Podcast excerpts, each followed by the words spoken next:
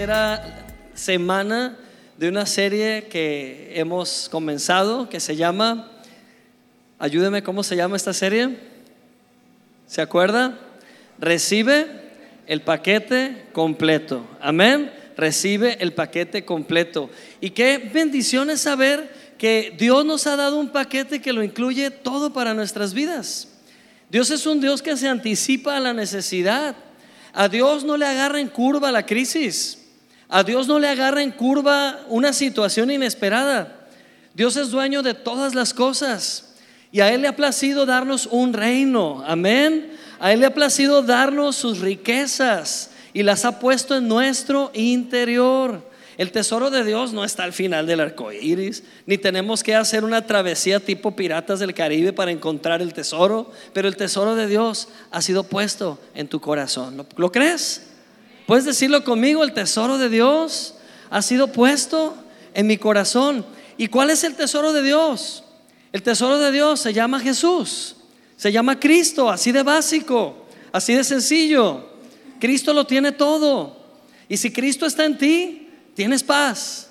Amén. Si Cristo está en ti, tienes sabiduría para tomar buenas decisiones. Amén. Si Cristo está en ti, tienes sanidad. Ya está en ti.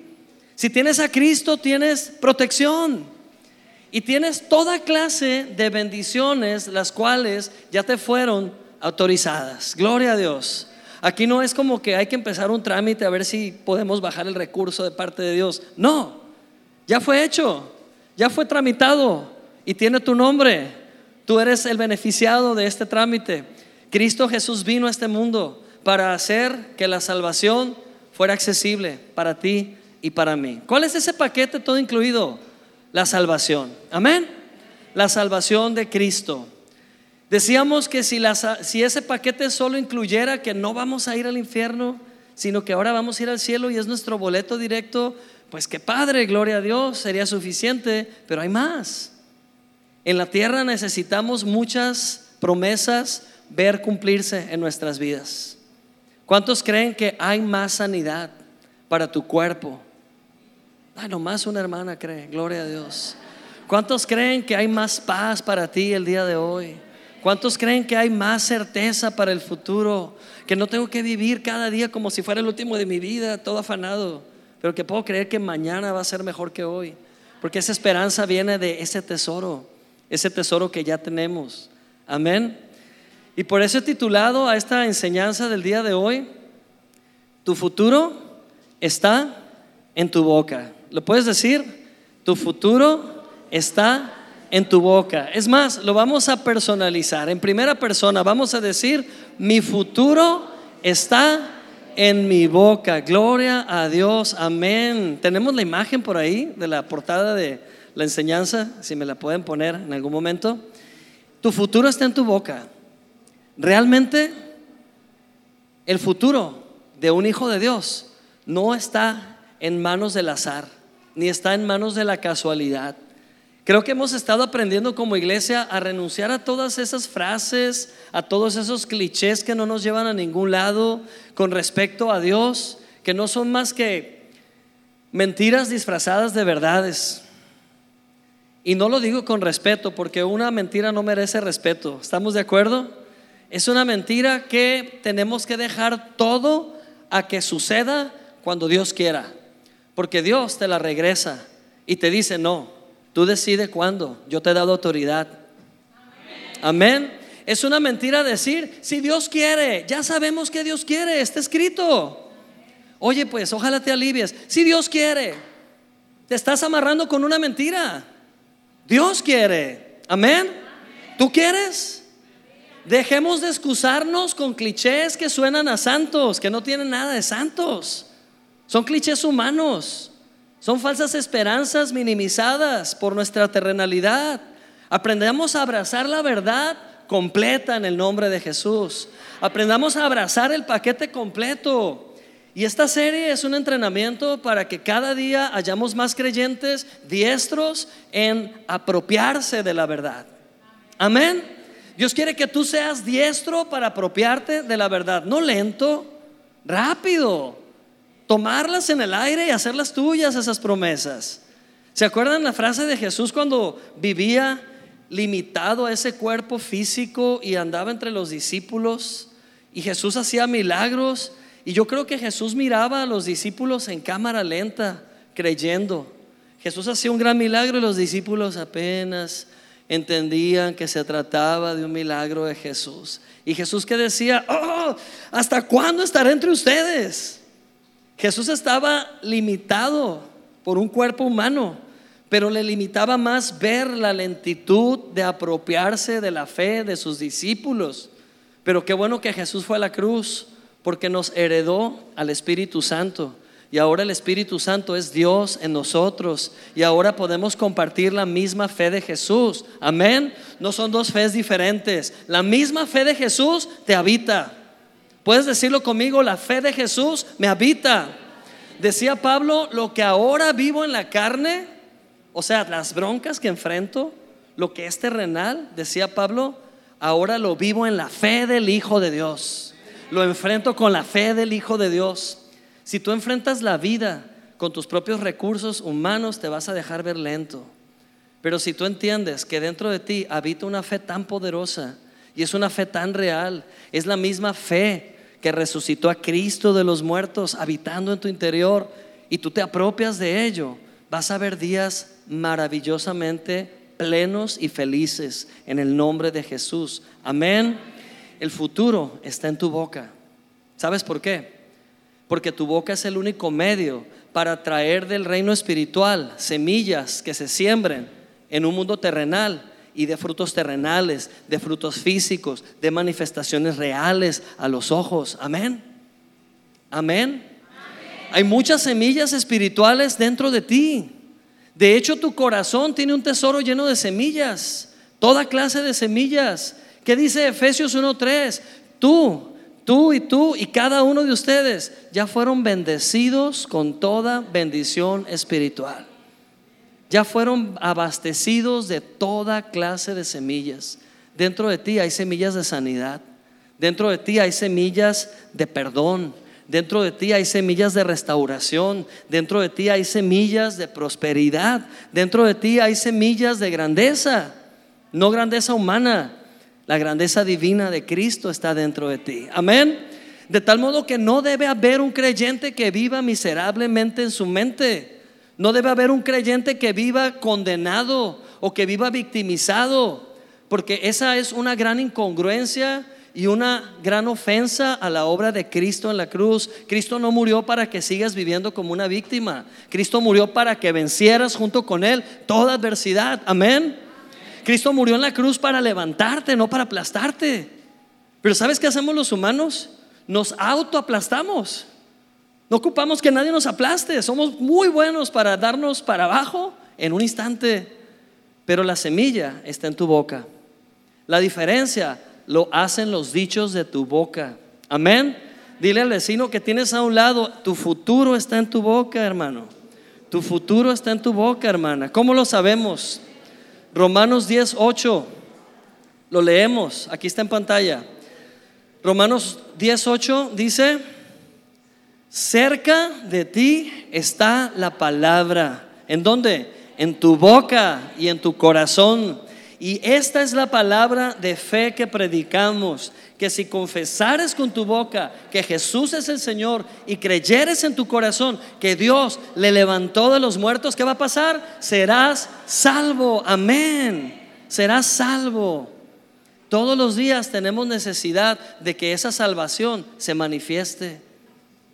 Cuando te tocan el timbre para dejarte el recibo de la Comisión Federal, necesitas salvación, ¿verdad? Cuando tienes que enfrentar un mal diagnóstico médico y no sabes qué te van a decir, necesitas que la salvación de Cristo se manifieste.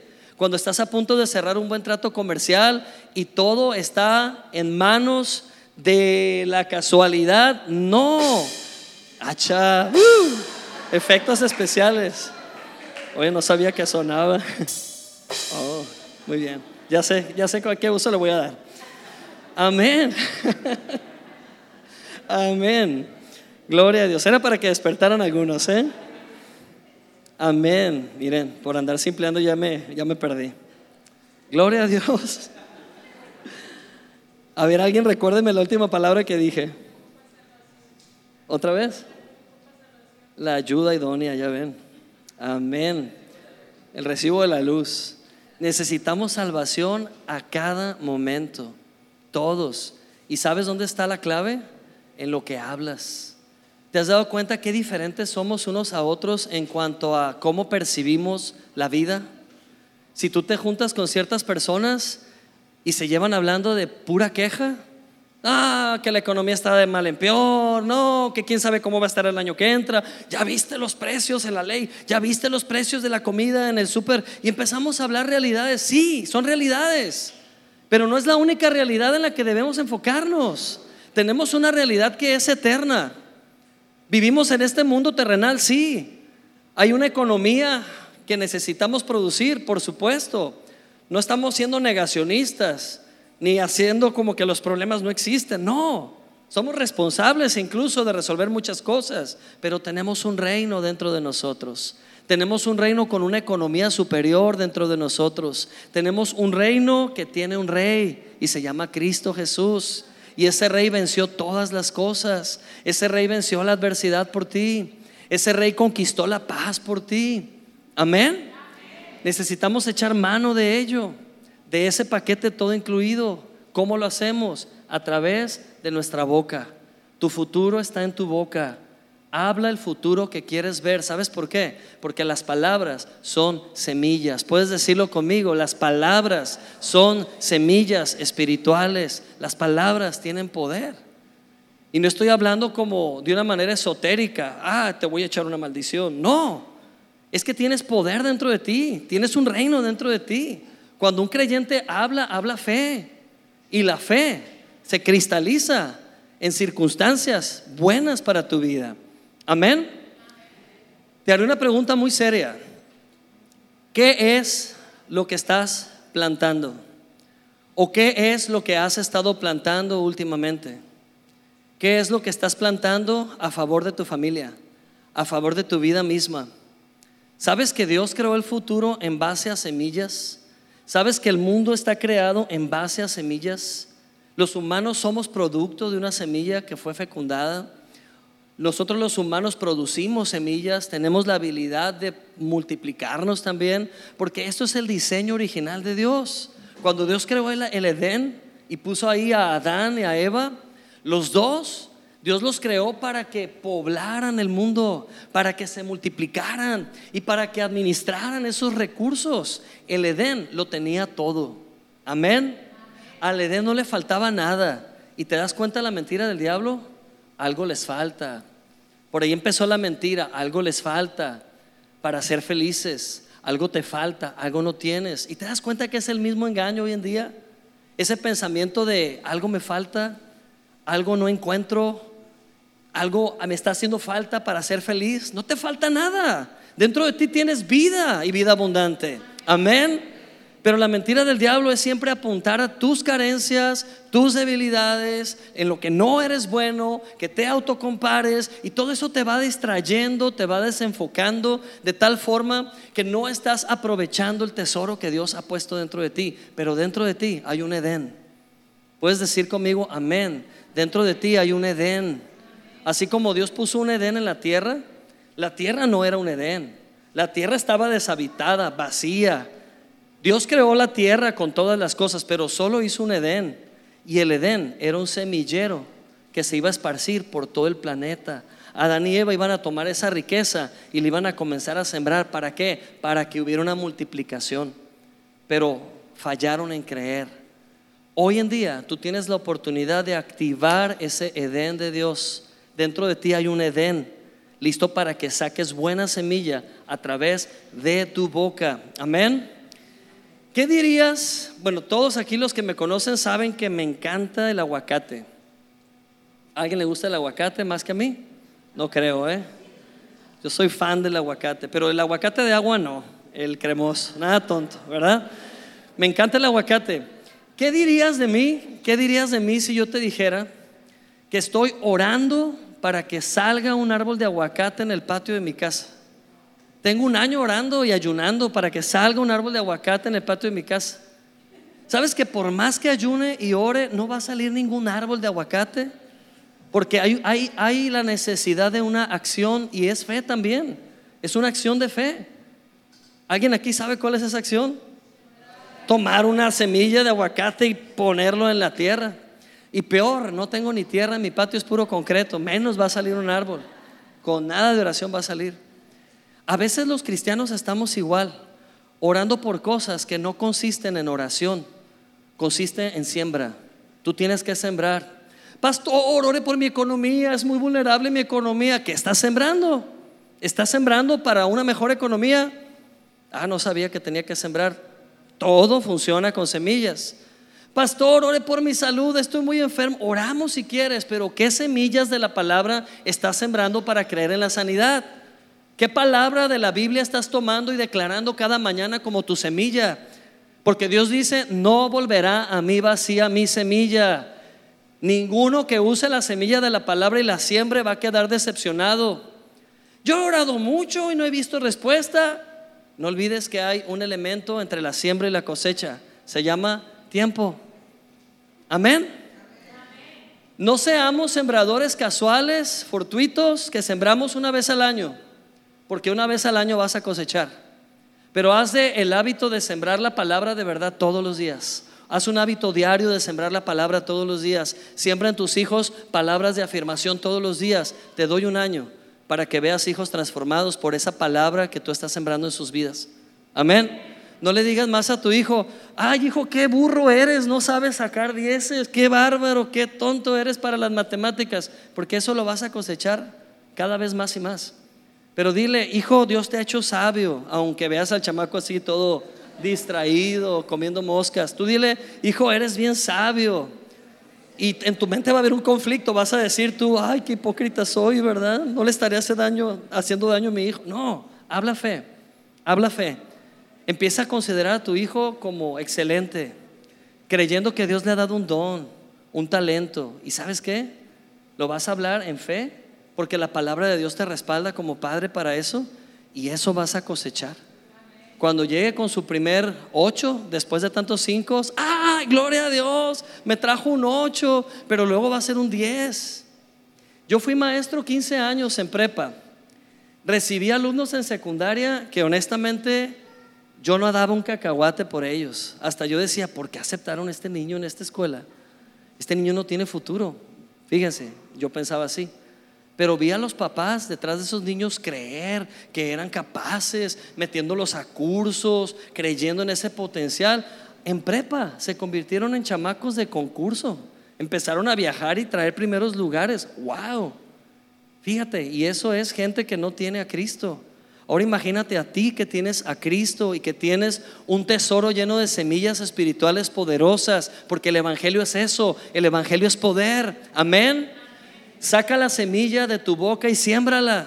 Cerca está de tu boca y de tu corazón la palabra. Dice la misma palabra de sí misma. Marcos 4:26 nos explica cómo funciona esto. Léanlo conmigo. Dice, con el reino de Dios pasa algo parecido a lo que sucede cuando un hombre siembra una semilla en la tierra. No importa si ese hombre está qué? dormido o despierto, o si es de noche o de día, la semilla siempre nace y crece sin que el campesino entienda cómo. La tierra produce primero el tallo y después la espiga y finalmente las semillas y cuando llega el tiempo de la cosecha, el campesino recoge las semillas. Amén. ¿Te das cuenta la lógica tan práctica y tan sencilla? Está hablando que el campesino nunca está pensando en el proceso de germinación de una semilla. El campesino nunca está desvelándose pensando en qué, en qué, en qué etapa de germinación va la semilla que sembré hace un mes. No, él siembra y se olvida de la semilla. Nomás no se le olvida regarla. Pero la semilla tiene una potencia interior. La semilla por su naturaleza tiene la capacidad de crecer y de germinar, pero todo es cuestión de tiempo. Quien sembró la semilla ya no se preocupa por el proceso. Y si tú te encargas de hablar la palabra viva todos los días, tú solo estás sembrando la semilla y estás dejando que la naturaleza de esa semilla evolucione hasta convertirse en fruto abundante para ti y tu familia. Amén. Cuando yo estaba en la prepa, en primero de prepa, era bien tímido, súper tímido, pero nada comparado a la secundaria. En la secundaria había chicos tímidos, muy tímidos y yo. yo era la categoría más alta de timidez. Y cuando yo entré a la prepa, yo dije, ya no quiero ser tímido. ¿Y qué creen que hizo Dios? Me dejó siendo tímido, pero me dio seguridad. Puedes ser tímido con seguridad. Yo soy tímido, aunque no lo crean. Pero la seguridad que tengo no viene de mi temperamento, viene de Dios. Y tú también puedes vivir con seguridad, porque Dios dice, te he dado espíritu de poder, amor y dominio propio, no de cobardía. Amén. Y yo le dije en la prepa a Dios, Señor, yo sé que soy bien serio, casi no hablo, pero yo quiero hablar de tu amor a la gente. Y pues yo, Alonso, tan tímido, Dios me puso un amigo a un lado y ese amigo era lo opuesto que yo. Ese amigo estaba loco. Era así un muchacho todo extrovertido, carismático, todo el mundo le hablaba, él a todo mundo le hablaba. César, y César y yo nos hicimos bien amigos, súper amigos. Y lo que yo no hablaba, él lo hablaba diez veces por mí. Entonces estábamos en el recreo, en el receso, y nos subíamos al cerro abajo de un árbol con la guitarra y empezamos a cantar, los dos. Y pasaron los meses y tuvimos un grupo de discipulado ahí en el cerro de Cebetis. Y duramos tres años con ese grupo cada día en los recesos. En total se convirtieron 57 jóvenes. Nada mal para un tímido y para un destrampado loco, ¿verdad? Pero sabes, fue la gracia de Dios y la buena semilla sembrada. Lo único que hicimos fue sembrar semillas, sembrar semillas. Yo ya no supe más de mis compañeros, no más de mi amigo César, sí. Pero salimos de la prepa, dejamos de vernos con muchos de ellos, pasaron los años y que me empiezo a encontrar gente, ya ven que así pasa, ¿no? Que pasan 10, 15, 20 años y, hey, ¿qué onda? Hoy estás igualito. Mentira, no está igualito, pero eso decimos para quedar bien, ¿verdad? Oh, te ves igual.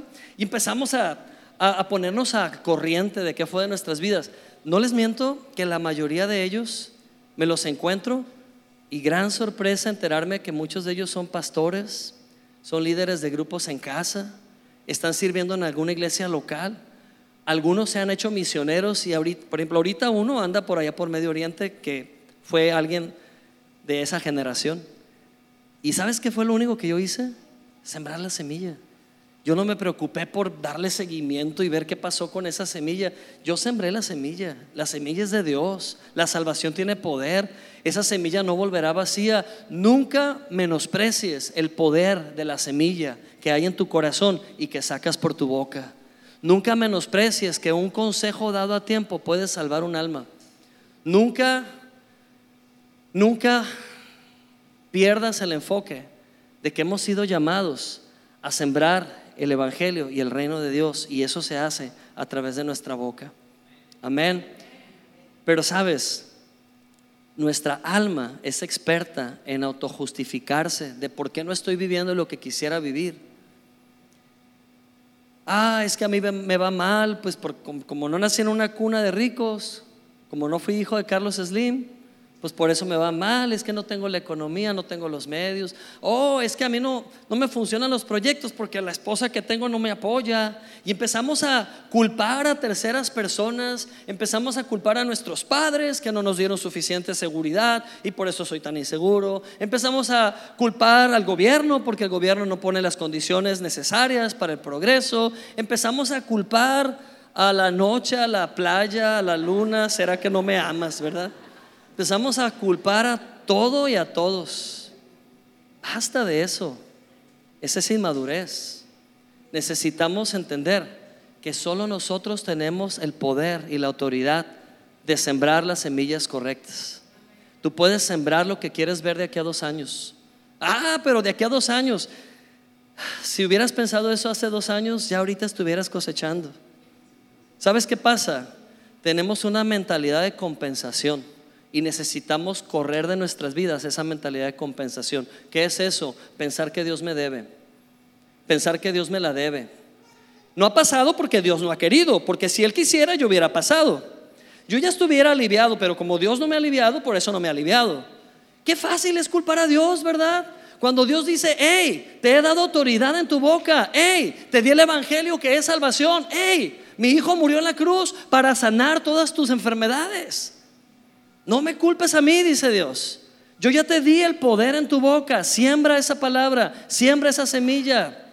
Quiero preguntarte algo bien, bien serio. Cierra tus ojos por dos segundos, tres segundos, veinte segundos, mejor dicho. Cierra tus ojos y piensa en una tierra fértil. Piensa en una tierra removida, húmeda, humectada, que ha recibido riego, le da todo el sol, pero no tiene semilla. Esa tierra es tu futuro inmediato. Esa tierra es tu futuro de aquí a un año. La pregunta es, ¿qué necesitas que pase en tu vida de aquí a un año? ¿Qué quieres ver de aquí al 2024 en el mes de julio o junio? ¿Qué quieres ver? ¿Quieres ver una familia integrada? ¿Quieres ver una sanidad robusta? ¿Quieres ver una economía restaurada? ¿Quieres ver hijos que caminan con una seguridad diferente? ¿Quieres ver seguridad en tu futuro? ¿Qué semilla tienes que sembrar en este momento? Espíritu Santo, revélanos.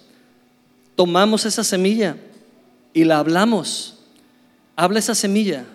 Dilo, en el nombre de Jesús siembro sanidad. Y siembro la palabra que dice que por sus llagas he sido sanado. ¿Lo puedes decir? Por sus llagas he sido sanado. Cristo pagó el precio. ¿Quieres ver una economía diferente? No solo siembres oración. Puedes decir, Señor, muéstrame cómo sembrar de lo que me has dado. Cómo sembrar esas semillas y voy a cosechar también. En el nombre de Jesús. ¿Quieres ver hijos exitosos? Hoy siembro esa semilla en la vida de mis hijos, declarándoles victoriosos, siendo luz en medio de las tinieblas, bendecidos con toda habilidad, con toda gracia, con todo poder. En el nombre de Jesús. Amén. Gloria a Dios. ¿Te ayudó ese ejercicio? Es bien importante. ¿Sabes qué? Hablábamos hace algunos domingos del poder de la imaginación. Dios nos dio la imaginación. No es algo malo, es algo bueno. El poder imaginar, el poder ver es fe. ¿Está estorbando un carro? ¿Alguien quiere salir? Eh, es un carro gris, creo. Gracias. Entonces, el poder que Dios nos ha dado para imaginar lo que no es como si fuera, es a tu favor. Esta herramienta es a tu favor. Úsala más. Amén. Si tú vas a mi jardín, digo porque les presumo que ahora tengo dos jardines, el de mi cafetería y el del patio de mi casa, ¿verdad? Que es particular. Se barre y se riega, como los demás, ¿no? Tengo dos jardines. Si tú vas a uno de estos jardines, te vas a dar cuenta que lo que ahí hay es lo que yo quiero que haya. Amén. Si tú vas al jardín de la imperial, lo que ahí hay es lo que yo quiero que haya. Y bueno, ahora, y lo que mi papá también quiere que haya, ¿no? Porque ahora me ayuda.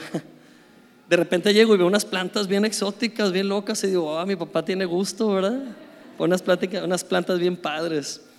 Y sabes, realmente en el jardín de cada quien se ve la intención de cada quien, ¿cierto? Tú siembras lo que quieres cosechar. Y si ves un frutal por ahí es porque yo quise sembrar frutas.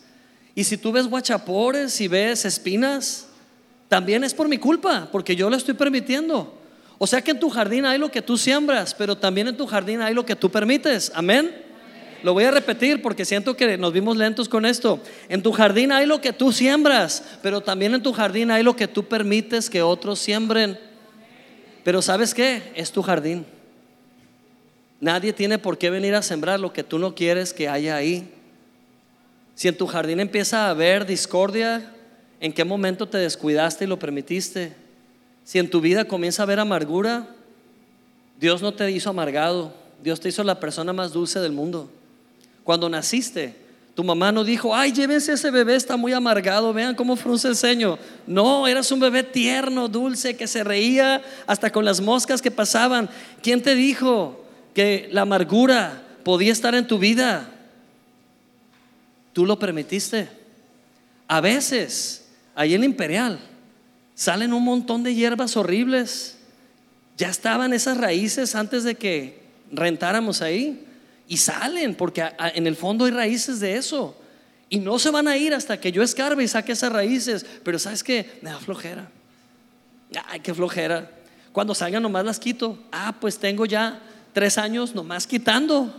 Siendo que si hubiera hecho el trabajo de raíz, ya no tuviera que arrancar esa hierba. Y así pasa en nuestra vida diaria.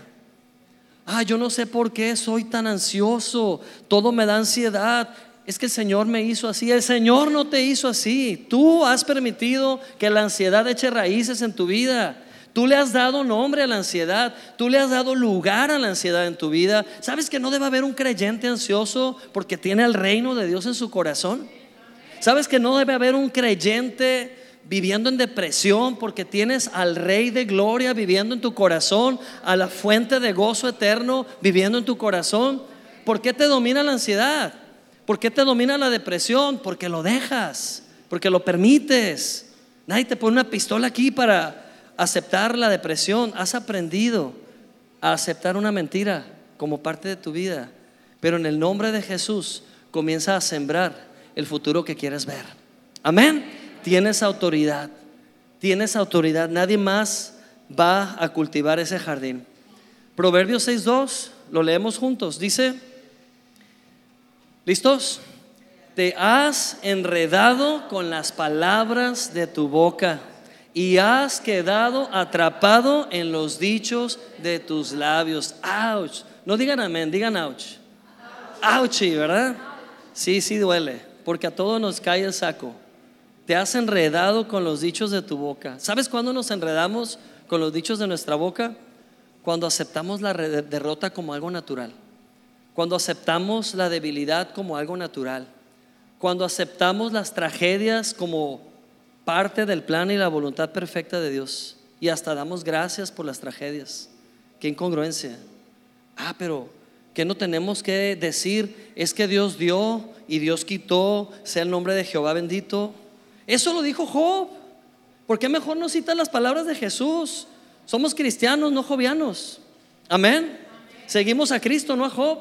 Oye, Alonso, pero Job está en la Biblia. Sí, también el incesto de un montón está en la Biblia. Y también la poligamia de un montón está en la Biblia. Y no porque está en la Biblia tenemos que tomarlo como palabra de Dios. Dios ha dado su palabra y hay actos y situaciones en la Biblia como narrativa cronológica histórica, pero no se supone que debamos convertir estas cosas en dogmas o doctrina. La sana doctrina es Cristo la obra que Cristo hizo en la cruz y de ahí en adelante, convertido en epístolas y cartas paulinas, es la sana doctrina que adaptamos a nuestra vida o nos adaptamos a esta verdad. Amén. ¿Y qué hacemos con el libro de Job, Alonso? Déjalo para el récord, déjalo para el registro que hubo humanos que no tenían a un Salvador, no tenían un mediador, no tenían un Cristo que los protegiera. El libro de Job, decíamos hace algunos domingos, que más del 80% de lo que está escrito ahí son palabras de un hombre torturado por sus emociones y su falta de entendimiento. Haz de cuenta que el libro de Job es una carta que escribió una persona sumamente deprimida. Y hoy en día hay tantos creyentes sacando lecciones de vida de esas cartas depresivas. Y la única parte donde Dios habla se divide en el último 15% de la, del libro de Job. Y ese 15% está dividido entre lo que dijeron los amigos de Job, lo que dijo la flamante hermosa esposa de Job Ah, maldice a tu Dios y muérete ya, perro. Así le dijo. ¿Sí? Y bien poquito lo que dijo Dios. Dios lo que dijo, ¿por qué me culpas a mí? ¿Qué no ves lo que he hecho? ¿Qué me vas a explicar a mí tú, Job? Tú no estabas cuando yo que había creado las cosas. Dios explicó en muy poco tiempo toda la incomprensión de Job. No somos jovianos, somos cristianos y tenemos una esperanza diferente. No tienes que estar teniendo pesadillas en la madrugada pensando que Dios te escogió como el nuevo Job 2023. Dios no tiene ningún interés que hagas la secuela o la parte 2 de la serie de la vida de Job. Tú eres después de Cristo y has heredado nuevas promesas. Has heredado una salvación tan grande que no te la vas a acabar con la vida que te dure aquí en la tierra. Por eso es eterna. Amén. Pero empieza ya a comer de ahí. No lo dejes para después. Empieza a aprovechar y apropiarte de la verdad.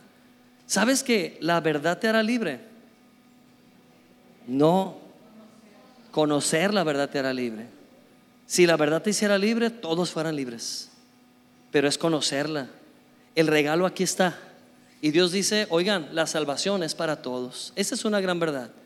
Dios no quiere que nadie se muera, sino que todos que procedan al arrepentimiento. O sea que Dios hizo todo lo que hizo para que no hubiera perdidos, para que todo el mundo tuviera acceso a la salvación. La pregunta es, ¿todos serán salvos? ¿Todos se van a ir al cielo? No, ¿sabes por qué? No por decisión de Dios, por decisión del hombre, por terquedad del hombre. El regalo está abierto para todo aquel que en él crea, no se pierda, mas tenga vida eterna. Pero ¿sabes qué hace el hombre? Es necio. A lo malo le llama bueno, a lo bueno le llama malo. Y mucha gente no va a ser salva. Lo siento, pero no va a ser salva no porque Dios no quiso. Es porque no fue al regalo a tomar ese regalo y apropiarse de ello. ¿Sabes qué hace la diferencia entre creyente y creyente? Apropiarte. ¿Cuántos aquí se van a apropiar de la semilla? ¿Cuántos aquí van a ser bien tercos en comenzar a sembrar todos los días la semilla? Los están grabando, ¿eh? A todos los que levantaron la mano. Amén. Vamos a sembrar la semilla. Hace algunas semanas me encontré a un amigo cristiano de muchos años. Estos son casos que comento y a veces tengo que modificar nombres y horas y todo para que nadie se sienta aludido, ¿verdad? Pero en verdad este era un amigo que hacía años que no veía y me dio mucho gusto verlo porque pues los dos íbamos a eventos de jóvenes y bien. Y cuando yo lo veo le digo, hey, ¿cómo estás? Pues aquí pasándola. Ya con eso ya entendí que había estado comiendo en los últimos años, ¿no?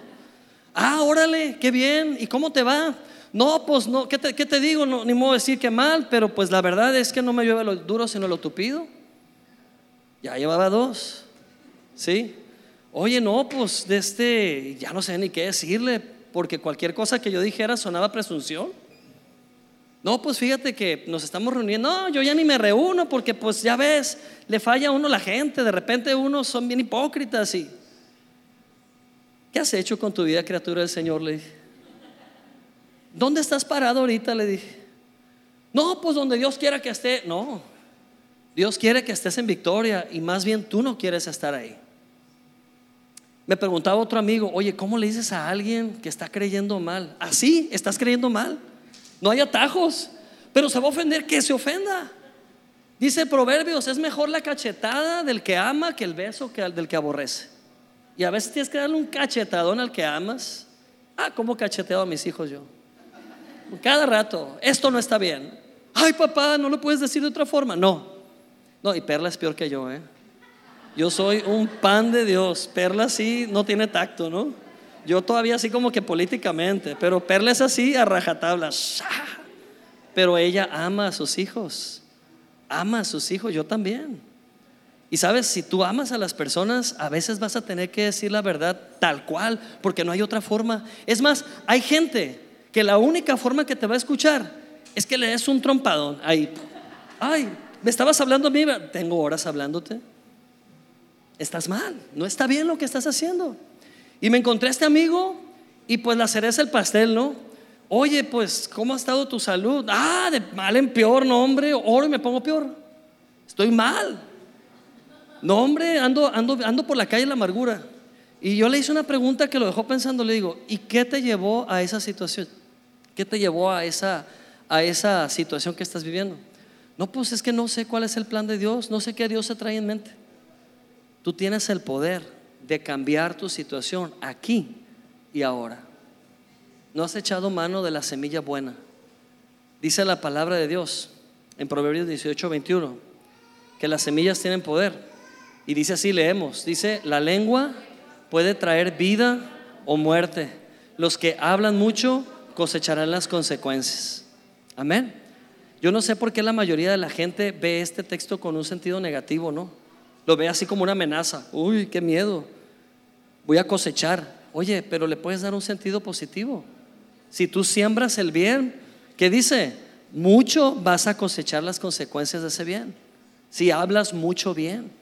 El problema es que la gente almática habla mucho mal. Todo lo malo lo critica y lo pone y lo evidencia y es lo único que habla. Dios te dio un Edén interior.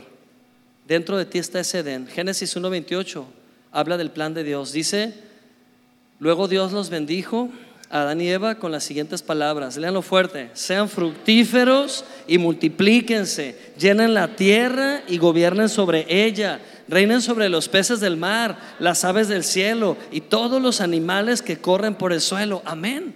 ¿Tú ves ahí alguna, alguna instrucción negativa de parte de Dios para la humanidad?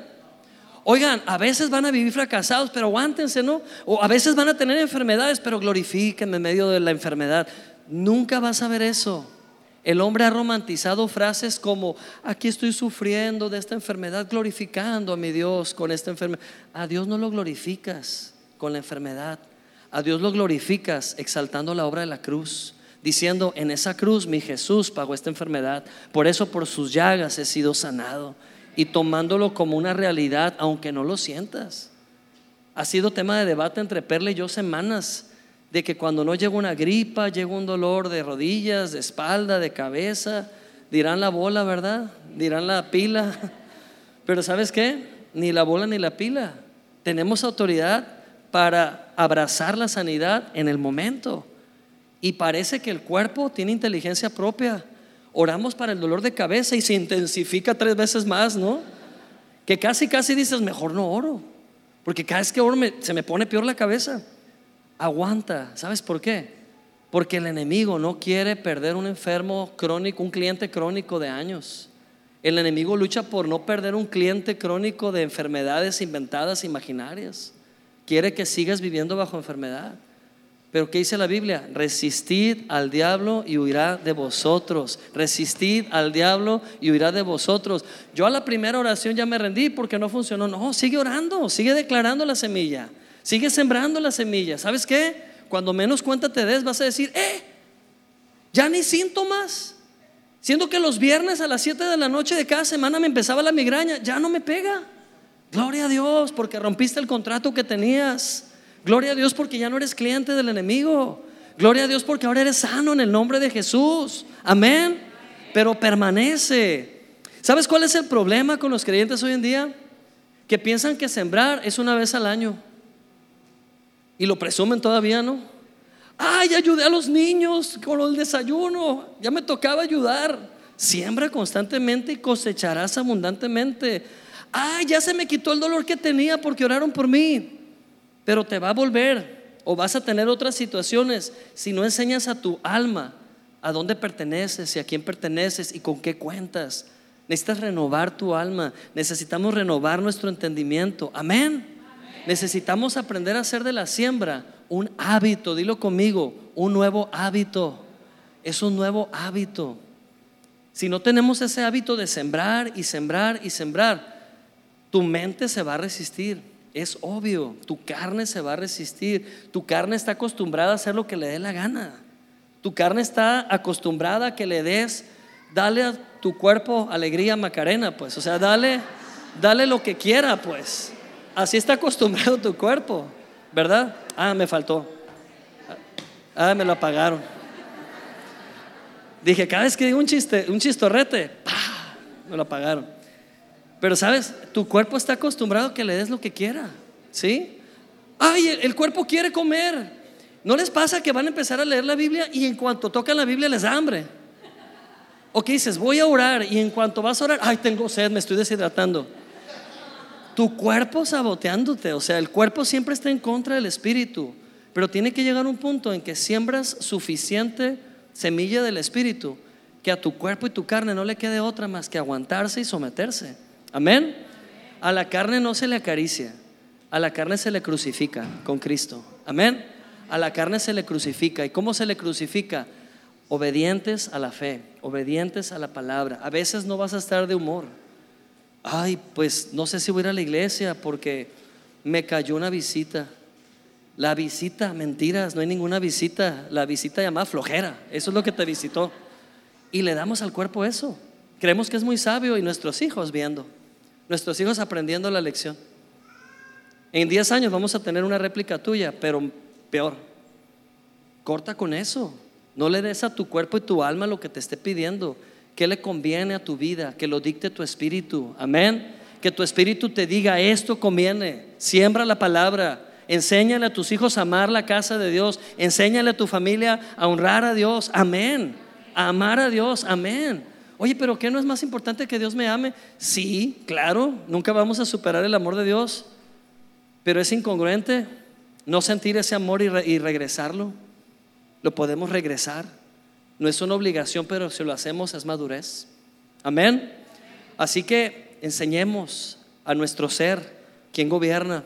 Lucas 6:45 dice, léalo fuerte, el hombre bueno del buen tesoro de su corazón saca lo bueno y el hombre malo del mal tesoro de su corazón saca lo malo, porque de la abundancia del corazón habla la boca. Lucas 6:45. ¿Quién dijo esto? ¿Quién lo dijo? No le dé miedo, no es examen. Jesús. ¿A quién lo dijo Jesús? A sus contemporáneos, sí, ahí estaban los discípulos. ¿Sabes qué? Les tengo una buena noticia actualizando esto, porque Jesús ya fue a la cruz. Aquí no hay nadie malo. Tienes a Cristo. Dios ya no separa buenos y malos. Tienes a Cristo, eres justo. Por la fe eres justo. Dios te ve perfecto porque tienes al Hijo de Dios. Solamente hay buen tesoro dentro de tu corazón. No hay mal tesoro. Amén. En tu corazón solo hay buen tesoro. Es el tesoro del Espíritu en tu vida. Gloria a Dios. Gálatas 6:7 dice, no se engañen, Dios no puede ser burlado. Todo lo que el hombre siembre, eso también cosechará. Igual, otro versículo que lo sentimos negativo y, golpeador. Pero no, veámoslo con la fe y la justicia. Está diciendo que todo lo bueno que sembremos lo vamos a cosechar, sin duda. Amén. Hablemos de buenas semillas. ¿Quieres amigos? Me acuerdo de mis hijos pequeños. Ah, es que nadie me habla en la escuela, no tengo amigos. Sé un amigo. Ve y sé un amigo. Tú sé un amigo. Siembra amistad. Da tiempo, da detalles, pon atención a otros, no exijas atención. Y eso aplica en todas las relaciones humanas. Ah, es que mi esposo es bien antirromántico. Empieza a sembrar romance también tú. No te esperes a que alguien tome la iniciativa. Si tú detectas el problema, comienza a sembrar detalles. Amén. Ah, es que yo no escucho a Dios como ustedes escuchan a Dios. Mejor ustedes oren para que me digan qué Dios dice. No, señora. No, Señor, usted invierta tiempo en su relación con Dios y le prometo, le garantizo, le aseguro, va a comenzar a escuchar a Dios como nunca antes. Levántese media hora más temprano. Y si no lo quiere hacer en la mañana, hágalo en la noche. Dios no espera horas. A Él no le gusta que lo metas a un horario. Pero si es necesario apartar tiempo, intenciónalo. Amén. ¿Quieres ver hijos exitosos? Háblales el bien de Dios. Háblales quiénes son ellos para Dios. No te canses de hacerlo, aunque parezca que le estás hablando una piedra. No te canses de decir, Dios dice, hijo, que eres victorioso. Habla la vida de Dios. Juan 1.16 dice, y este es último texto que vamos a decir fuertemente, dice, porque de su plenitud tomamos todos y gracia sobre gracia. ¿De dónde tomamos todos? De su plenitud. ¿Y dónde está su plenitud? En nuestro interior tomamos una vez y otra vez y otra vez y tantas veces como sea necesario. Sírvete el bien de Dios en tu vida. Amén. Toma abundantemente semillas del buen tesoro y siémbralas. Amados, es mi deseo que esta palabra de hoy te rete a que dejes de ver la vida como el momento en el que otros tienen que venir a sembrar en ti y comiences a tomar de lo que tú tienes y comiences a sembrar en otros, sobre todo en tu familia, en tus hijos, comienza a sembrar tiempo con ellos, comienza a pasar tiempo con ellos. Hay una, hay una tendencia a quitarte a tus hijos de tu lado y ponerlos en tu contra hoy en día. Esta cultura posmodernista que estamos enfrentando, que todo lo está distorsionando, no hay nada de bueno en ello. ¿eh? Tristemente he escuchado a creyentes decir, ah, pero es que algunas cosas son buenas. Es como ponerle a tu sopa un poco de estiércol y decir, sí me la como porque algunas partes están buenas. Perdón por la comparación, fue horrible, yo sé. Pero ¿de qué otra manera? No hay nada bueno en este mundo. Necesitamos abrazar la luz de la palabra de Dios, tomar la buena semilla y comenzar a sembrarla a nuestros hijos, a diestra y siniestra en el nombre de Jesús. Amén. Gloria a Dios. Amén. Tus palabras son semillas. El tiempo que pasas con alguien son semillas. Los detalles son semillas. Las acciones, tus recursos, tus ofrendas, tus abrazos, tus oídos, todas esas cosas son semillas. Gálatas 6:9 dice, no te canses pues de hacer el bien, porque a su tiempo cosecharás si no te desanimas. A su, a su tiempo cosecharás si no te desanimas. Amén. Gloria a Dios. Así que vamos a orar. En este momento te invito a que cierres tus ojos y que hagas una pausa en tu vida. ¿Qué es una pausa? Calla toda voz en tu mente y solo mantente disponible a lo que el Espíritu Santo te está hablando. Él te está convenciendo de su amor, Él te está convenciendo de su gracia, Él te está convenciendo de su justicia. Él dice que eres justo. ¿Y sabes qué le pasa al justo? Naturalmente siembra, porque Dios pone en él el querer como el hacer. Y ese deseo que tienes de hacer el bien no proviene de tu carne. Tu carne primero piensa en sí misma. Pero el Espíritu Santo pone en ti el buen deseo de ayudar, de bendecir, de sembrar la palabra, de compartir el Evangelio. Él pone el querer como el hacer. ¿Sabes qué va a pasar contigo? Tú ya no vas a perseguir la cosecha. La cosecha te va a perseguir todos los días a ti. Cada día va a haber una abundante cosecha, porque cada día el Espíritu Santo te va a guiar a sembrar y sembrar y sembrar. Que no haya un solo día en tu vida que no estés sembrando. Que todos los días de tu vida sean de siembra si eres estudiante, eres joven, eres adolescente, tienes mucho que sembrar para tu futuro. No pienses que esta palabra es para los adultos, es para ti. Joven, tú tienes que ser una generación diferente.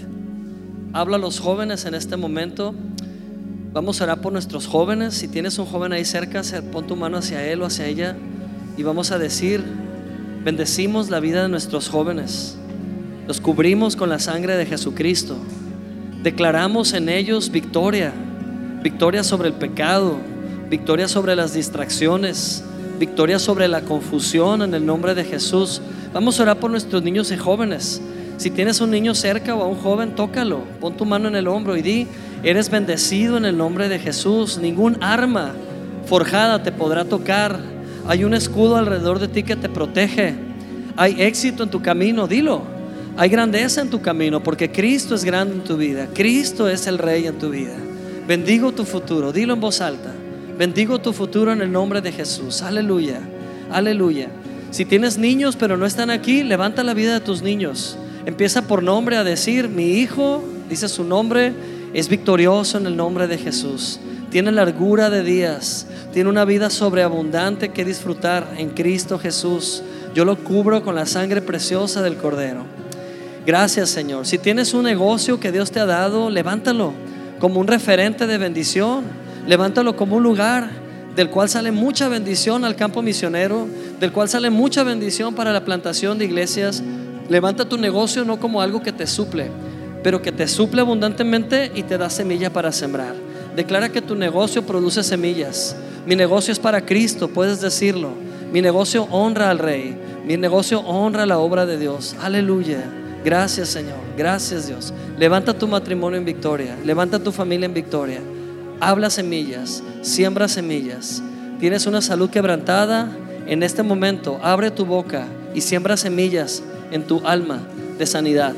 Di conmigo, por las llagas de Jesús y por la obra de la cruz, me declaro sano, me declaro sano. La sanidad está en mí, en el nombre de Jesús. Aleluya y la mejor semilla de todas. Si es la primera vez que tú estás aquí o la segunda vez y no recuerdas haber hecho una oración donde invitas a Cristo a vivir en tu corazón, hoy es el gran día. Hoy Dios te da la oportunidad de abrir tu corazón e invitarlo. Si esta invitación hace que lata tu corazón, es que es para ti. Así que puedes repetir esta oración con fe, creyéndolo.